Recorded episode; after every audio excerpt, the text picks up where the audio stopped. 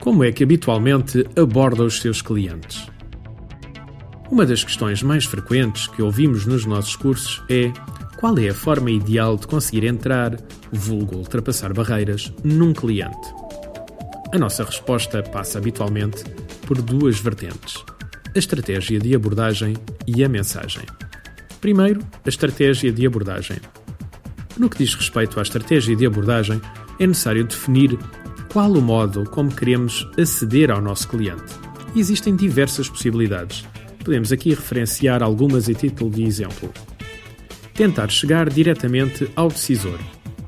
Neste caso, devemos ligar fora das horas em que a secretária ou assistente está no escritório, por exemplo, antes das 9 ou depois das 18 ou das 19. Alguns decisores entram mais cedo ou ficam a trabalhar até mais tarde, visto serem horas mais sossegadas para poderem despachar algum trabalho que exige maior concentração. Através da secretária ou da assistente. Em vez de pedir para falar com o decisor, por que não abordar a sua secretária ou assistente e solicitar a sua ajuda?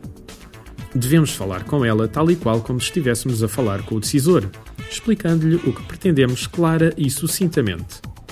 A razão de usarmos a mesma mensagem tem a ver com o facto de que normalmente estas pessoas têm um conhecimento bastante grande da empresa. Ao explicarmos as vantagens da nossa oferta, com os benefícios inerentes para a empresa, tal e qual como faríamos quando chegássemos à fala com o decisor, aumenta em muito as nossas hipóteses para que ela nos passe a chamada ou tente marcar a reunião por ver nisso benefícios para a sua empresa. Através de carta, fax ou e-mail. Neste caso, à semelhança de todas as outras formas de entrada que podemos imaginar, o mais importante é a mensagem a transmitir. Longe vão os tempos em que longas cartas ou faxes, explicando detalhadamente os benefícios da nossa entrada, nos permitiriam marcar as tão desejadas reuniões. Hoje em dia, quanto mais simples e direta, melhor. E isto leva-nos à questão da mensagem. Vamos lá então à mensagem, também designada por script de vendas.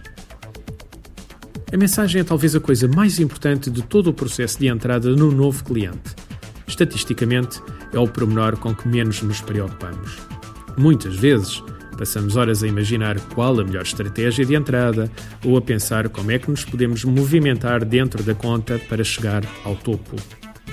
A forma mais simples que conhecemos de lá chegar é ter uma mensagem que seja de facto efetiva e que, acima de tudo, nos permita responder a uma questão que todos os decisores têm na sua cabeça quando os abordamos. O que é que eu ou a minha empresa ganha com isto? Enquanto não conseguir responder esta pergunta de uma forma simples e inquestionável, não vale a pena sequer tentar. Uma mensagem, para ser eficaz, tem de ter duas componentes: frase de abertura, que deve ser simples e que faça o cliente pensar imediatamente que podemos resolver um problema ou uma necessidade que ele tenha deve ser de tal forma incisiva que permita captar a atenção do cliente à primeira. Nestas situações, temos apenas alguns segundos para captar a sua atenção. Caso não o consigamos, não vale a pena sequer pensar no resto da mensagem. Por isso, vale a pena investir algum tempo, de qualidade, na criação da nossa frase de abertura. Por exemplo, imaginando que o nosso produto permitia reduzir em X os custos operacionais com determinado processo. A frase seria qualquer coisa assim. A nossa empresa é especialista na redução de custos dos processos Y.